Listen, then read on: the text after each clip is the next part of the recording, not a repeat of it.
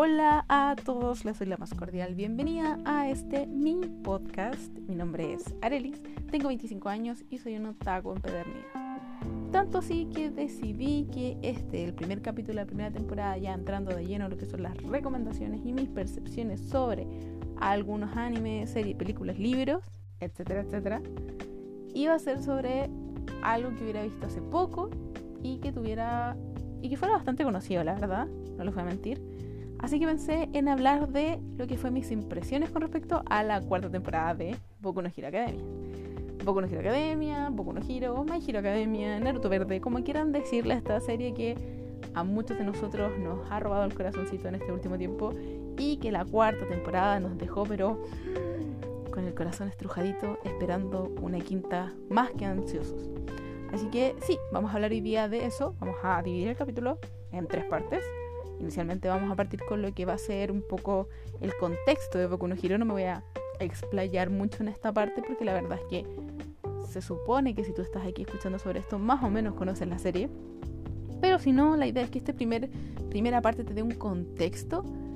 Ya después vamos a entrar en lo que sería el grueso del podcast, que es esta cuarta temporada y mis impresiones al respecto con esta. Que ojo, ojo acá, yo no voy a detenerme en hablar en cosas muy, muy obvias que 20.500 podcasters, youtubers, instagramers, lo que quieran, ya han hablado, como por ejemplo lo que es la animación o lo que son mm, las escenas de pelea y todo ese tipo de cosas que, vamos, todos sabemos que son fabulosas porque obvio, Boku no Hero tiene un estándar que mantener. No puede ser menos que eso, o sea, estamos todos de acuerdo con eso. Pero de lo que sí voy a hablar van a ser mis impresiones con respecto a ciertos personajes que se profundizaron más en lo que fue esta cuarta temporada y que se espera profundicen aún más en lo que sería una eventual quinta temporada. ¿Sí? Así que eso va a ser el grueso del capítulo de hoy. Y por último, por último, pero no menos importante, vamos a hacer un poquito de spoilers con respecto al manga. No muchos, la verdad. Em, y además voy a dar un aviso por si acaso tú no quieres escuchar los spoilers. Yo te entiendo, no todos nos gusta que nos den spoilers porque sí, yo soy una persona que de repente disfruta bastante de los spoilers porque ese, ese salseo de repente hace que uno quiera ponerse a leer las cosas, entonces uno lo disfruta de repente, pero si tú no eres de este tipo de personas locas como yo, te voy a avisar antes, cosa de que si quieres dejar el capítulo hasta ahí, no hay ningún problema. ¿Sí? Así que eso, sin nada más que decir, comencemos con el capítulo.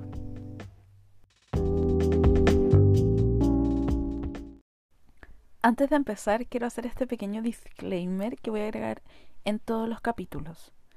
Tengo gatos, tengo dos, y son muy mamones. Y por tanto, de repente puede que salga algún maullido por aquí y por allá. Así que te pido por favor mucha consideración porque voy a intentar cortarlos, pero puede que algún maullido se me escape. Eso, empecemos con el podcast.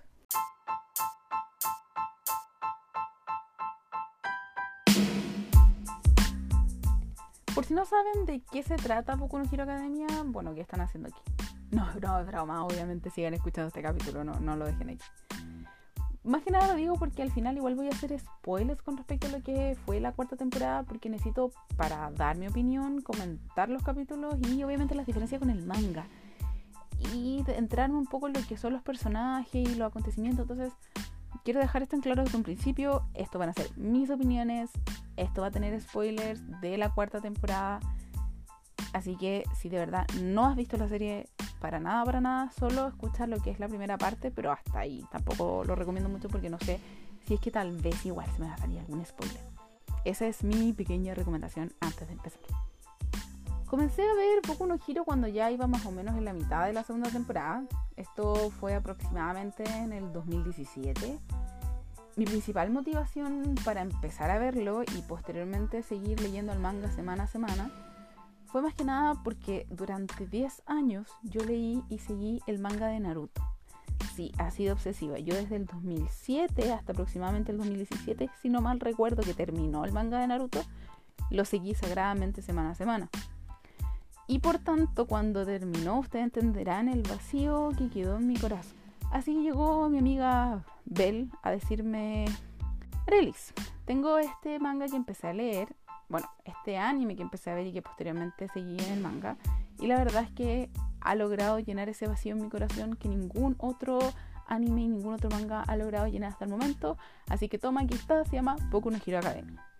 Y así, así fue como empecé a ver Boku no Hero. Gracias, Bell. Me encanta Boku no Hero.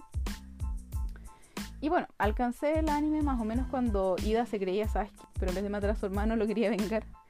Entonces alcancé el manga en el arco de Stein, la verdad. Que al final, si uno lo piensa hasta el momento, Stein es realmente el punto de inflexión en este, en este manga, en Boku no Hero. Porque netamente desde ahí es donde parte todo, todo, todo empieza a, a moverse realmente. O sea, fíjense, la Liga de los Villanos ocupó esto de Stein para poder reclutar más gente. Debbie llega a la Liga de los Villanos por Stein, después Sniper llega a la Liga de los Villanos por Stein. Entonces esta filosofía de Stein es lo que hizo, y este arco completo, hizo que todo el engranaje de la serie realmente se empezara a mover. Más que nada esta idea de, de los héroes con los villanos, porque hasta el momento la serie más que nada había sido una introducción sobre lo que era el mundo de Boku no Hero Academia, este mundo donde las personas nacen con poderes y tenemos a nuestro protagonista que es Midoriya Izuku, el cual no nace con poderes, parte de esta población, esta minoría de la población que no nace con poderes, que tiene como este gen recesivo que no le permite tener un poder y él desde pequeño sueña con poder convertirse en un héroe y el hecho de no contar con un poder se lo impide hasta que llega All Might, que es su héroe, favorito de la vida, es el símbolo de la paz de Japón. Desde que él apareció, los niveles de delincuencia están en el piso. Y le dice, ¿sabes qué?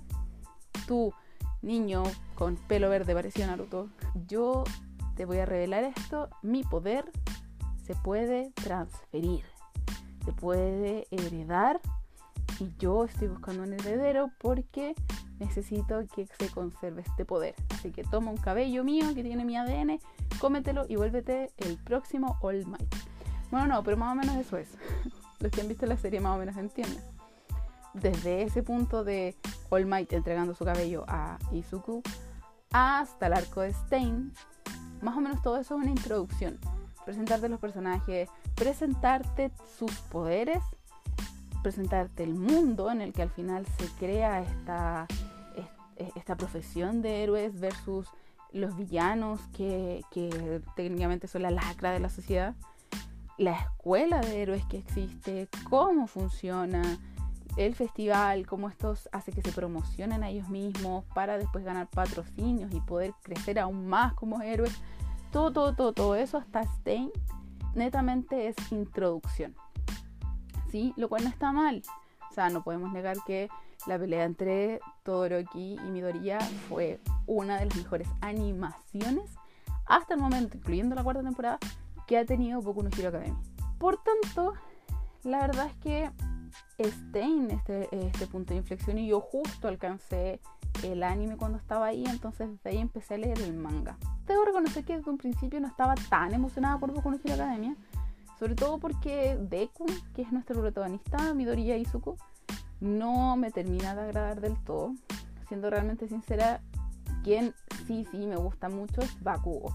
De aquí voy a dedicar un pequeño segmento a Bakugo porque la verdad es que este personaje me encanta.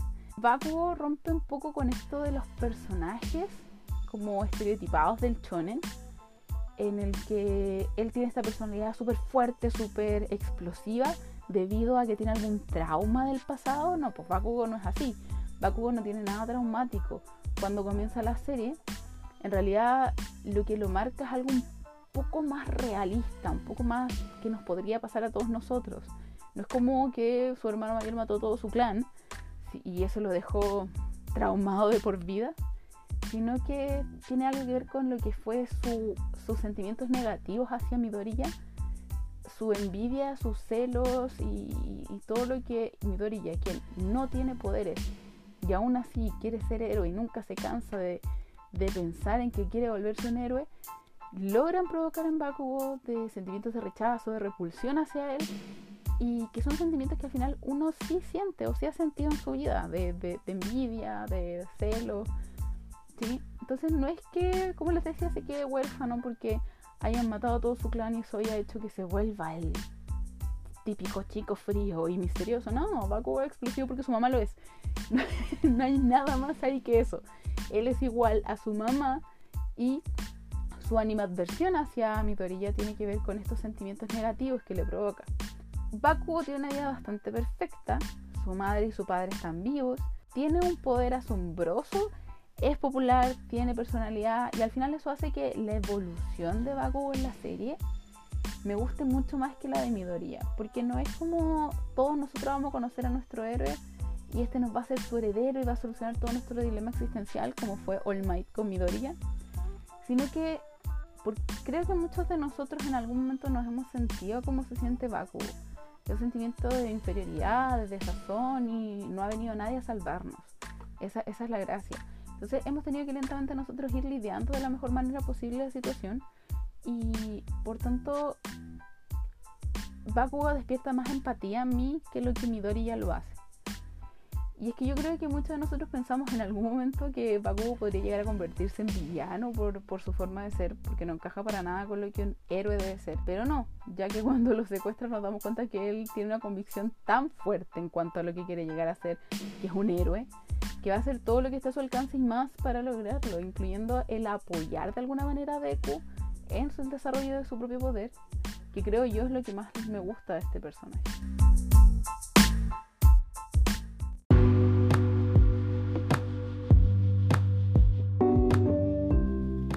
Partamos entonces con lo que fue para mí la cuarta temporada y mis impresiones al respecto de esta. Yo recuerdo que alcancé el manga, si no mal me equivoco, podría estar más o menos mal, pero la verdad es que no, no, no recuerdo, tendría que revisar las fechas de, de, publicación de los capítulos. Pero más o menos lo alcancé cerca del desarrollo del arco de los Yakuza, en este caso con la historia de Chisaki y Eri. Por lo tanto, cuando leí esta parte en el manga comencé a esperar con ansias que la animaran, porque de verdad tenía mucho hype con, por ejemplo, la pelea de Kirishima y Fatcam, em, lo que fue la pelea de Mirio, Deku al 100%, o sea, tenía mucho, mucho, mucho hype de lo que sería esta cuarta temporada. Entonces, en líneas generales, me gustó mucho, mucho la cuarta temporada los arcos que se animaron han sido uno de los mejores arcos del manga, en mi opinión. Eh, siento que muestra una evolución de los personajes que no se había mostrado anteriormente dentro de estos arcos y además incluye un tono un poco más oscuro en la historia con esto de, de la historia detrás de él y todo eso que me agrada, me agrada. ¿sí? Lo disfruté bastante mientras los leía por lo tanto, sí tenía mucho, mucha expectativa con respecto a lo que iban a hacer esta temporada y en líneas generales no me decepcionó para nada. No voy a hablar mucho de la animación porque creo que ya todos sabemos lo consistente y buena que fue. Sobre todo Overhaul versus Deku. O sea, wow, esa animación, esos cuadros, esos dibujos, esas tomas como de cámara impresionantes de verdad no me voy a detener más en esto porque hay muchos youtubers que lo han, hecho análisis y quieren ir a ver alguno, por ejemplo, recomiendo el de Ilu TV, que me encanta. Hay podcasters que los hacen, entonces no quiero detenerme mucho en eso. Y además, porque creo yo que la animación era algo que esperábamos. O sea, no me malentiendan. Boku no Hero no es una serie nueva, no es una serie que están probando recién una primera temporada como lo fue, por ejemplo, Kimetsu no Yaiba y por lo tanto los espectadores, nosotros, no vamos a estar esperando menos de lo que fue la segunda temporada de Boku no Hero con la pelea de... Perdón, la primera temporada de Boku no con la pelea entre Midoriya y Todoroki. O sea, no vamos a esperar menos de lo que ya nos han dado. Es obvio y ellos lo saben, no pueden mantener el público bajando la calidad de la animación y por tanto era bastante obvio. Pero eso no quiere decir que uno no pueda apreciar la belleza de la animación que hay detrás de Boku no Hero. Pero nuevamente, eso es todo lo que voy a decir. Por el lado de la trama, ver a Deku con el 100% del One for All activado, sublime, sublime. Yo creo que varios de nosotros pensábamos que solo iba a lograr Deku el 100% en bastante tiempo más cuando ya alcanzara todo su potencial. Como nosotros yo creo que todos esperábamos que fuera bastante más lineal el crecimiento del poder de Deku, ¿sí? del, del One for All.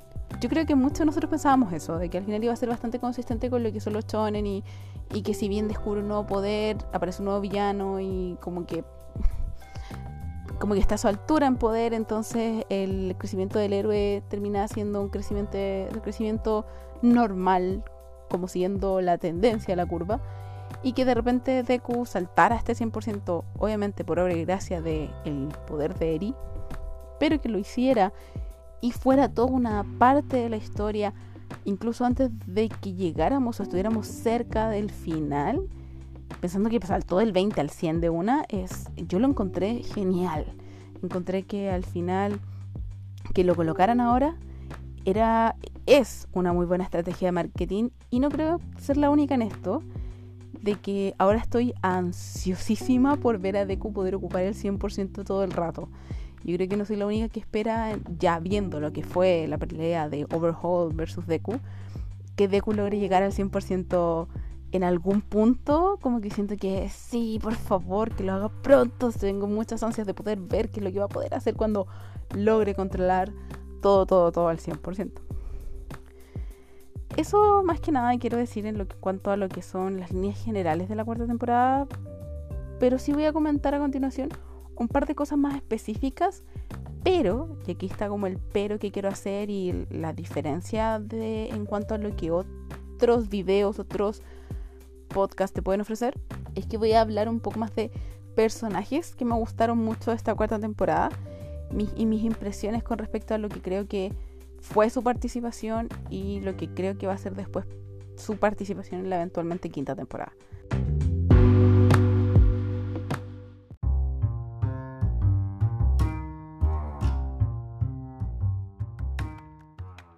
Que quiero comentar por lejos es la real aparición de Mirio. A Mirio ya lo habíamos visto al final de la tercera cuando aparecieron los Big Three o como los tres más grandes de la UA, pero no habíamos realmente conocido a Miri. Vimos el entrenamiento que sostuvo con lo que fue la clase A y conocimos un poco de lo que era su poder y cómo, cómo lo controlaba, pero no habíamos visto en real acción a Mirio. Y, no, y con eso no solo me refiero a la pelea entre Mirio y Overhaul, que fue pero maravillosa, sino a su desempeño como héroe, que al final Mirio es uno de los estudiantes que estaba más cercano a convertirse en héroe, o sea, le estaba a punto de graduarse. Y por tanto, cuando empieza a patrullar con Deku, nos muestra esta, esta diferencia que hay entre lo que es Deku y Mirio, o en este caso Deku y Lemillion, pensando ya en sus nombres como de héroe, cómo se enfrentan ellos ante situaciones que van a enfrentarse posteriormente cuando sean héroes. Entonces podemos ver como Deku, cuando por ejemplo se encuentra con Eri y con Overhaul la primera vez, se deja llevar por sus emociones y Mirio piensa un poco más fríamente en cómo lograr salir aerosos de la situación complicada y compleja en la que están. Entonces ahí uno se da cuenta de que a pesar de que, claro, Deku tiene todo un camino por recorrer aún, que a pesar de todo el crecimiento que ha tenido hasta ahora en la serie, sigue siendo un alumno de primer año, que le quedan todavía dos años más, que no solo le queda aprender a potenciar su poder, todavía llegar al 100%, sino que le queda madurar y aprender a sobrellevar situaciones que de repente no involucran ocupar la fuerza bruta. Entonces me encanta la aparición de Emilio porque el Emilion es uno de mis personajes favoritos de Boku no Hero junto con Bakugo es uno de mis personajes favoritos, de verdad. Creo que uno de una de las mayores características de Boku no Hero y de las que más disfruto es el hecho de que cuenten cómo fue que los personajes, tanto los villanos como los héroes, se ven afectados por ciertas cosas de su pasado, de su infancia, que de una u otra manera terminan por desencadenar lo que les depara en el futuro. Y que Mirio primeramente se viera sobrepasado, sobrellevado y prácticamente atrapado con su poder que tuviese que pasar por tanto para llegar a ser quien es, me gusta, me gusta, porque al final, nuevamente, volvemos a un personaje que si bien parte obviamente de la idea de los estereotipos de personajes, igual que Baku, o sea, al final todos los personajes de Shonen cumplen con ciertos estereotipos y eso no está mal nuevamente. Mirio rompe un poco con estos, con estos cánones que se esperan de personajes fuertes de los shonen en la que él no es un genio, él no nació con un poder genial y desde el principio supo controlarlo. Su poder desde un principio se nos muestra que tiene más contras que pro. Pensemos, él no puede respirar cuando activa su poder, él no puede ver cuando activa su poder, porque ambas cosas, el aire y la luz, traspasan también su cuerpo, entonces él queda completamente en la nada. Piensen ustedes cómo se sentiría en esa situación y el ya enfrentar eso y activarlo por cuenta propia, sabiendo que no vas a poder respirar, no vas a poder ver, no vas a poder oír tampoco, porque obviamente las ondas sonoras tampoco van a poder llegar a tus tímpanos. Asusta, asusta. Entonces que él logre potenciar tanto su poder a base de esfuerzo, casi siendo el protagonista de la historia, porque Mirio perfectamente podría haber tenido su propia historia y All Might lo iba a elegir a él, él iba a ser el, el primer heredero de All Might. No Midoriya, Midoriya apareció de repente, tuvo la suerte y apareció de repente, pero era él, él por su esfuerzo, por su forma de ser, por saber salir de la situación en la que está y enfrentarla con, con la mayor madurez posible. O sea, a mí de verdad Mirio me encanta, el Emilion de verdad es uno de mis personajes favoritos de Boku no Hero y cómo lo trabaja el autor. Me gusta, me gusta demasiado. Volviendo a lo que fue la pelea de Mirio y Overhaul, yo debo decir que esa escena en el manga me gustó mucho, pero no me causó el mismo hype que sí me causó durante el anime. Pensemos que para mí en el manga lo que más, más, más recordé siempre fue la pelea primero de Kirishima con Fatcam, pensando que yo esto del manga lo leí hace muchos, muchos años. Y después posteriormente lo que más recordaba era la pelea de Overhaul y Deku. No recordaba la pelea tanto, tanto, no recordaba tanto la pelea entre Overhaul y Lemillion. Y la verdad es que cuando la vi nuevamente en el anime, sabiendo que Lemillion iba a perder sus poderes, me provocó muchos sentimientos, muchos, muchos feelings mientras la veía. Eh, recuerdo que yo de verdad dejé pasar hasta aproximadamente el capítulo 12, que salía el capítulo 12 del anime para poder ver todo de corrido, porque no quería cortar estas partes de Overhaul, porque de verdad era mucho el hype que yo tenía con respecto a la parte de Deku. Pero ver la pelea del Emilio fue impresionante la animación y todo, a pesar de que no estuvo al nivel de la que tuvo Deku, fue espectacular. O sea, pensemos, pensemos en esta escena, en esta este pequeño fragmento que creo que a todos se nos quedó grabado en la mente. No creo ser la única que recuerda esta escena y que yo creo que la va a recordar por siempre. Cuando estaba Overhaul con uno de sus secuaces, no recuerdo exactamente quién era, creo que Cronos, y tenía a Eri en sus brazos y Mirio lanza una patada y la patada pasa a Eri sin tocarla, o sea, su, su pierna se vuelve permeable, pasa a Eri y en un milisegundo comienza a volver su pierna sólida para poder golpear al, al secuaz que tenía a Eri en brazos. O sea, ¿qué tipo de capacidad es esa? Tanto la capacidad del personaje, la capacidad de, del Emilion de poder controlar su poder, como la capacidad del autor de poder pensar en eso. A mí me impresiona, a mí de verdad me impresiona la capacidad creativa de, del autor de Boku no Hero, que en este momento no recuerdo el nombre, nunca me podía aprender su nombre. Me impresiona mucho cómo de repente uno puede ver un poder muy pequeño, un poder que de verdad desde un principio, vuelvo a decir, no tiene más, más pro que contras, tiene muchos contras. Y lo trabaja tan bien en un personaje que tú al final terminas pensando, ya, igual sí me gustaría tener el poder de Mirio. Como, sí o no, no creo que sea la única que diga, sí, igual sí me gustaría que ese fuera mi poder. Sí, pero si uno se da cuenta al final, si uno hubiera nacido con ese poder, tal vez no sería tan bacán como Mirio. Entonces, de verdad, Mirio Mirio es, pero me puede, me puede, me encanta. Creo que se nota en, la expresión de mi voz y todo. Y es por eso que real, realmente espero que Mirio tenga más participación en la trama de aquí en adelante. O sea, hasta ahora, en la cuarta temporada, Mirio aparece harto porque Mirio desarrolla una muy buena relación con Eri y le ayuda mucho en su proceso de sanación. Sin embargo, espero que en el futuro lo podamos ver más. Más que nada, espero que la recuperación que él tenga de sus poderes no sea simplemente como, hey, Eri logró controlar su poder, toma, te lo devolvemos. Listo, gracias por participar en esta serie, puede irse, lo llamamos. no. Espero de todo corazón que la trama o el cómo el Emilion vuelve a ser el Emilion, cómo renace el héroe, sea trascendental que afecte la trama, que tenga un efecto en Deku, que tenga un efecto en lo que es la historia y que no sea simplemente que el Emilion, tuvo su trascendencia en este arco y nada más.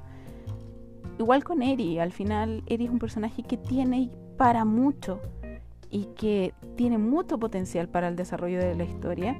No le veo que lo que hemos visto hasta ahora del manga contemple incluirlos mucho más de lo que ya los incluyeron eso igual hace que me dé un poco de sazón, yo me siento un poco de sazón con respecto a este personaje.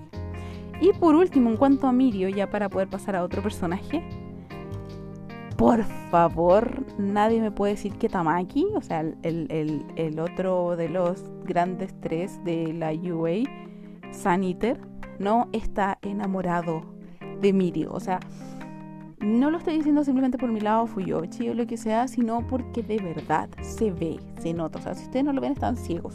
No hay nada más que decir. Si no lo aceptan, es porque están ciegos.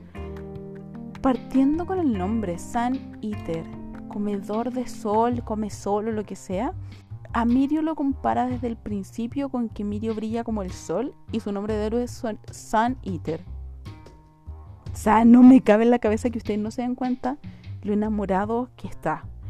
Y no creo que su enamoramiento sea un enamoramiento de tipo sexual. No creo que literalmente quiera comerse a Mirio. O sea, no es como que quiera hacerse lo chupete. Sino que creo que su enamoramiento es más platónico. Que sus sentimientos son un poco más platónicos que sexuales. Sí, pero de que está enamorado de él, está enamorado de él. O sea, eso se nota.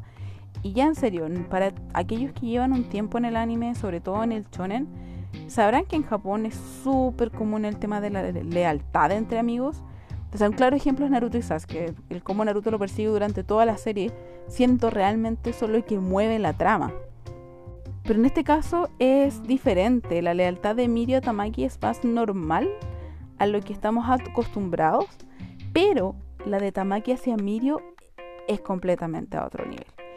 No creo que Tamaki se vaya a quedar con Mirio de ninguna manera. No creo que esto pase más allá de lo que se mostró hasta ahora la relación.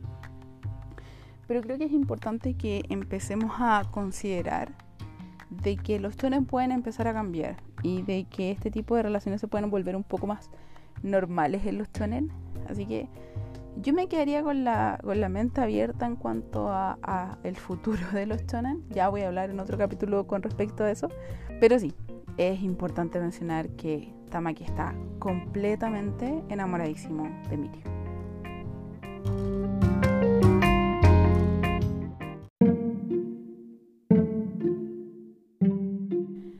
Vayamos entonces ahora con lo segundo que quiero nombrar de esta cuarta temporada y a lo que me quiero referir, que es Endeavor.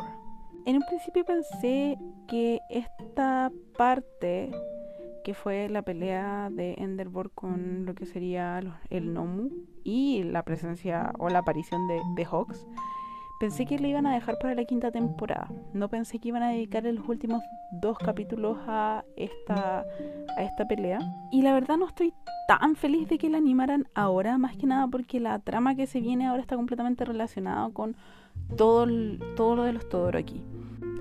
Tiene mucho que relacionarse con lo que es el pasado un poco de, de y todo eso. Entonces que lo cortaran no me, no me, no me agradó.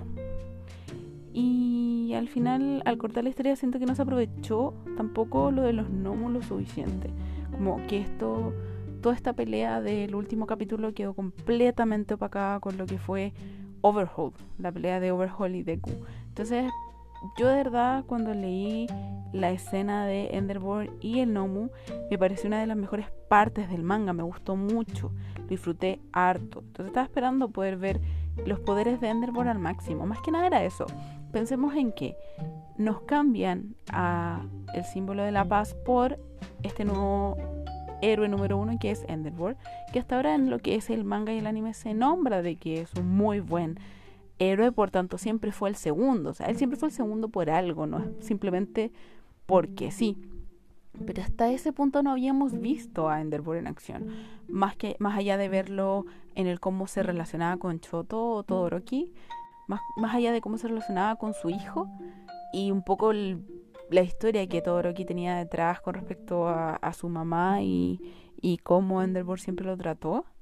Mm, no habíamos visto mucho más de él y la verdad es que igual tenía esa curiosidad de cómo es que llegó a ser el segundo. Y por tanto, cuando aparece este arco en el manga me gustó bastante. Dije, wow, qué agradable poder ver al fin lo poderoso que es.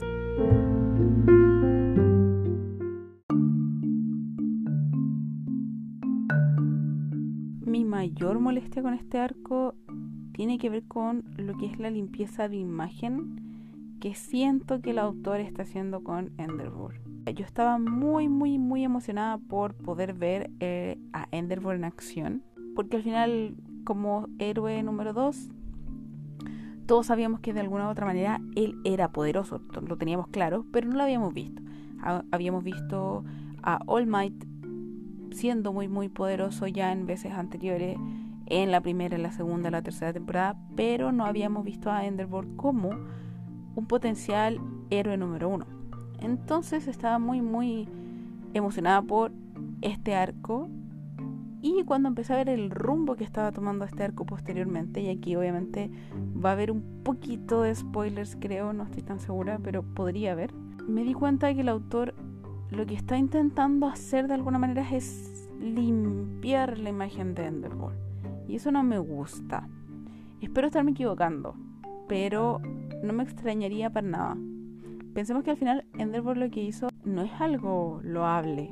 No fue un buen padre, no fue un buen esposo y por mucho que, por ejemplo, en el último capítulo de la cuarta temporada, la madre de, del clan Todoroki quiera y diga, no, él me manda flores y siempre se acordó, es como, él me pega porque es mi culpa y eso no lo puedo aceptar. O sea, puedo admirar lo poderoso que es como héroe, pero no me agrada, no me simpatiza y no siento que sea un personaje que merezca reconocimiento de por sí. Si entiendo, sí podría llegar a entender que tal vez cómo se empieza a desarrollar todo este arco que viene de los Todoroki tiene que ver más que nada con el hecho de que Choto, Todoroki Choto, em, tiene que sanar esta herida que tiene con su pasado y con su padre para poder llegar a convertirse en un héroe mejor que su padre.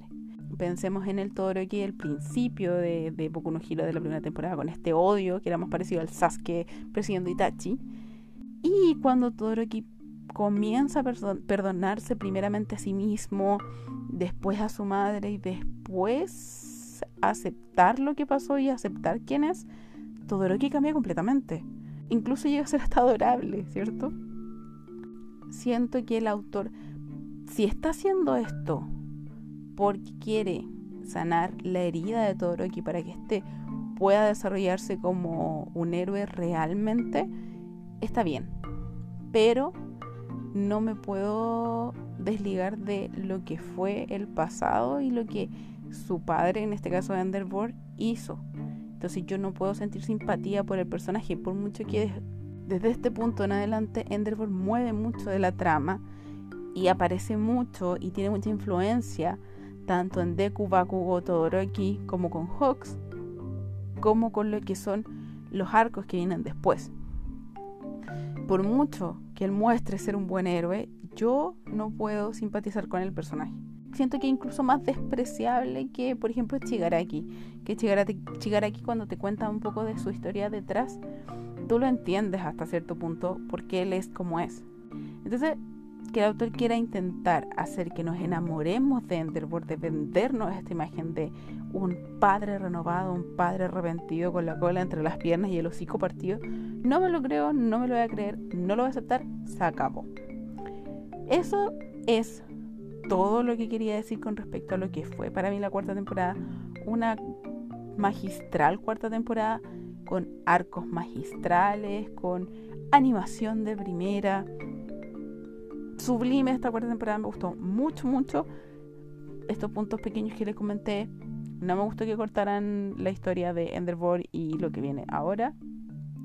Sí me gustó que apareciera Hawks porque es un personaje que me gusta mucho y creo que a muchos de nosotros nos pasa que Hawks es un personaje muy refrescante y muy entretenido para la trama.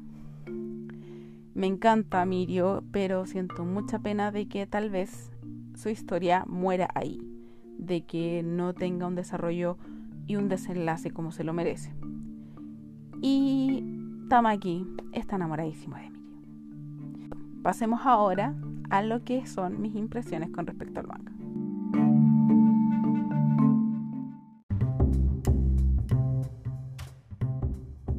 Por último voy a hacer un poquito de referencia al manga en líneas generales, pero van a haber spoilers, así que puedes dejar el capítulo hasta acá si no quieres escucharlo. Si sigues escuchando, entonces hablemos del manga. Lo que viene, lo que va a empezar la quinta temporada va a ser esto de los nuevos poderes de Deku.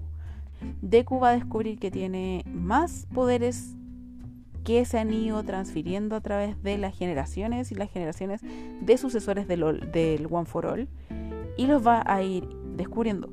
Esto debo decir que cuando lo leí en el manga no me gustó del todo, no me terminó de cuajar, pero ahora lo acepto, lo acepto y creo que sí podría ser un buen upgrade para el personaje, o sea, como que un level up, como que subió de nivel pero mi tema ahí es que siento que Deku por lo menos debería haber logrado controlar el 50, el 60% del, del One for All para que aparecieran estos nuevos poderes. Porque siento que al final nosotros nos hemos leído toda esta serie, no hemos visto todo el anime, queriendo ver el desarrollo de Deku con el One for All. Entonces, que nos metan otros poderes de repente ya, les da un sazón diferente, un condimento nuevo, pero es como empezar de cero al fin y al cabo. Como empezar de cero con otro nuevo poder y que te empiece a, en vez de llegar al 100% con el One for All, a perder tiempo desarrollando otros poderes. Entonces, por un lado me gusta porque le refresca bastante la historia, le da un, un toque nuevo, pero a la vez le quita protagonismo al One for All y eso es algo que, creo que la finalidad de todo esto es poder llegar a ver a Deku desarrollando el 100% de su poder. Entonces, que al final Deku termine con, no sé, un 60% de todos sus poderes. Ya, ok. Pero, pero eso, eso, eso es una de las primeras cosas. Sí me, me, gusta un poco lo que viene en cuanto al, al desarrollo de los poderes de Deku, más que nada, cómo empieza a cambiar su relación con Bakugo. Me gusta mucho como desde la pelea que ellos tuvieron hasta ahora, que no se ha reflejado porque en esta cuarta temporada ellos no tuvieron mucha interacción juntos, lo que sí viene para el quinta, empieza a cambiar, empieza a cambiar esta dinámica entre ellos y empiezan a apoyarse más mutuamente. Me gusta cómo se nota el crecimiento de Bakugo en la serie, porque obviamente ustedes ya saben, yo Bakugo Lovers. Lo que también espero con ansias que ojalá se toque en esta quinta temporada, el final de lo que fue los dos últimos capítulos de la cuarta, que es todo esto de Enderborn, ¿sí? O sea, todos hasta ahora los que leemos el manga, incluso los que ven el anime, tenemos la completa convicción de que Davi es Todoroki Toya. Entonces todos, todos pensamos que él es el hijo de, de Endeavor que de alguna u otra manera falleció. He leído un par de teorías al respecto y la verdad es que ninguna me, ninguna me calza. Yo siento que el autor tiene mucha creatividad y al final nos va a terminar saliendo con cualquier otra cosa que nadie le va a chuntar. Incluso me atrevería a suponer que David no es el hijo de Endeavor. Lo cual igual no sería tan entretenido porque uno lo ha esperado por mucho, mucho tiempo. Prácticamente desde que apareció David la primera vez que uno dice, él ocupa llamas azules, tiene los ojos del mismo color, tiene el pelo parecido, hay algo raro aquí. Entonces, es entretenido esto que el autor mantenga el misticismo con respecto al personaje, lo cual en el último capítulo que salió hasta ahora del manga, ya sabemos que le reveló su identidad a Hawks. Entonces, mis teorías al respecto es que Hawks lo conoce. Hawks lo conoció o, como Hawks lo conoció cuando era chico, o simplemente le calza el nombre, o sea, porque al final debe haber dicho yo soy Todoroki Toya. Y él no tiene por qué saber que Toya era hijo de Enderborn, simplemente que se llamara Todoroki conectara directamente con Enderborn. Pero también cabe la posibilidad de que no sea Toya y sea un amigo de la infancia de Hawks. No lo sé, no sé qué esperar. Como les digo, el autor tiene mucha imaginación y no me extrañaría que se saque un as bajo la manga y todo lo que haga con respecto a este personaje, el personaje de Davi, sea realmente genial. De verdad, de verdad lo espero, porque si no, qué triste. Espero mucho este desenlace de la historia de Enderbor en la quinta temporada. Más que nada porque lo que se viene ayuda mucho al crecimiento de, de Todoroki Shoto. Ayuda mucho a su desarrollo como héroe. Y creo que eso no es algo usual del todo en los shonen. Piensen que en general cuando hay conflictos familiares en los shonen termina con alguno de ellos matando al hermano, alguno de ellos matando a los papás, todo el clan, lo que sea. Ya lo siento, siguiendo con la referencia de Naruto. Pero termina con alguno de ellos muerto. Yo siento que Choto obviamente no va a matar a Enderborn, pero si es que Davi termina siendo Toya, no me extrañaría y tampoco me molestaría que lo hiciera. O sea, ya ustedes se dieron cuenta que yo te presento una pequeña animadversión con respecto a Enderborn, entonces si Davi lo fusila, tampoco, tampoco lloraría su muerte. Algo que espero con ansias también de lo que se viene en el manga es la historia de Chigaraki. La historia de Chigaraki me encantó cuando la pusieron en el manga. Porque al final nosotros sabemos prácticamente desde el principio que Chigaraki se relaciona con lo que fue la maestra de, de All Might, con Nana, si no me equivoco, que ella era, que ella era su abuela. Entonces nosotros sabemos que ellos están conectados y siempre nos preguntamos cómo es que terminó siendo el villano de toda la historia. Porque al final él es el villano y todos sabemos que esta historia va a terminar cuando Deku se enfrenta a él y después se enfrenta a One for All o al revés. Pero técnicamente todos sabemos que él va a ser un punto crucial en el desarrollo de Deku y en el término de la historia. Entonces, desde el principio nos preguntamos cómo es que él llegó a ser lo que es. Y cuando lo cuentan, es un poco duro, y por eso les digo que se vuelve un poco más dark, porque su pasado es fuerte y que él matara a toda su familia porque activó su su poder y que su poder sea tan poderoso desde el principio y que eso desencadenara todo y cómo al final One for All se, aprovecha de esto para poder sacarle partido y controlar a Chigaraki y crear lo que al final nosotros vemos en la historia. O sea, todos sabemos que One for All lo hace para poder atormentar a All Might. O sea, él lo hizo para poder atormentar a All Might. Por eso le dice, él es el nieto de tu maestra se lo dice para, para poder desestabilizar a All Might, para hacerle daño. Queda mucho por develar con respecto a Shigaraki, pero que nos develaran su, su historia detrás. Fue, fue algo que quiero y espero alcanzar a ver en esta quinta temporada. Lo que sí o sí van a terminar tocando en la quinta temporada va Redestro, si no me equivoco era, Destro y Redestro, ya no recuerdo quién era quién, pero esta historia de los hijos del villano y cómo sé que lo van a tocar sí o la historia, porque si ustedes se fijan en el penúltimo capítulo, Hawks habla de este resurgimiento, de esta corriente que este villano Redestro tenía, de que las personas deberían ser completamente libres de usar sus poderes y que esto debería ser una selección natural en la que el más fuerte gane, el más fuerte sea rey y los más débiles se sometan completamente y sean los esclavos. como que está la filosofía de vida de Redestro o Destroya, de verdad no recuerdo quién era quién. Y esta reaparición en el penúltimo capítulo, obviamente, senta las bases para que en la quinta temporada se toque este tema. Sí, se viene buena historia, se viene buena, buena historia. Y yo creo que la quinta temporada obviamente va a ser muy, muy buena porque ya no puedo esperar menos de Boku no Hero. O sea, el manga está avanzando a muy buen ritmo y por tanto la animación no puede quedar detrás. tengo muchas expectativas con lo que viene, por lo que ya leí y por todo lo que viene de Hawks. Si llegaste hasta acá, muchas, muchas gracias por haberme escuchado. Espero este capítulo te haya gustado tanto como a mí realizarlo. Si quieres estar más en contacto, puedes seguirme en mi Instagram, Delis o Arelis Pérez. De cualquier forma me vas a encontrar. Y nos estamos escuchando en dos semanas más. Nos vemos. Chao, chao.